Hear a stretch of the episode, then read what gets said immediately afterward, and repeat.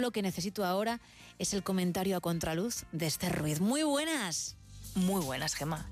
Último día de mes que da paso a noviembre. Este mes en el que recordamos especialmente a los nuestros, a quienes se fueron sin marcharse realmente, permaneciendo siempre en nuestra memoria, en nuestro recuerdo, en nuestro día a día, guiándonos con su luz cuando en tantas ocasiones nos perdemos. Un nuevo mes que huele a castañas asadas, que sabe a calabaza, que nos hiela la cara con sus primeros fríos, donde los días se tornan en noches eternas y los que un sofá y una mantita son un auténtico planazo.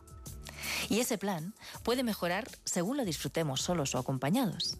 Eso dependerá, claro, de nuestro gusto y del momento en el que nos encontremos. Ahora que parece que lo individual prima sobre lo colectivo, que el yo tiene más fuerza que el nosotros, se hace cada vez más raro hablar de planes conjuntos, de pareja, de familia, de compromiso. Fíjate, es curioso porque yo he sido la primera en hablar de la importancia de dejar ir, de soltar, incluso de hacerlo como una forma de amar. Pero pienso que igual de importante es algo que a veces corremos el riesgo de olvidar. El cuidar, el amar, el reparar y sobre todo el no salir huyendo cuando todo se complica. Creo que la clave, tanto para dejar ir como para sostener, está en la libertad. Sea cual sea nuestra decisión, es tomarla de manera libre y consciente. Soltar o quedarte como formas de amar. Apreciar lo que tenemos y valorarlo antes de perderlo o de dejarlo marchar. Dejar de anhelar lo que nos falta no deja de ser una manera de llenar nuestros vacíos.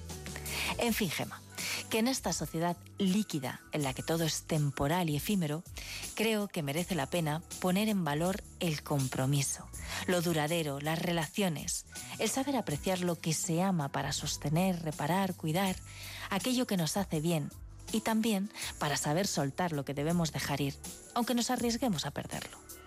Porque elegir quedarte y estar presente no sé si son un acto de valentía, pero de lo que sí estoy convencida es que lo es de generosidad y de amor. Gracias, Esther. 4 y 43 de la mañana.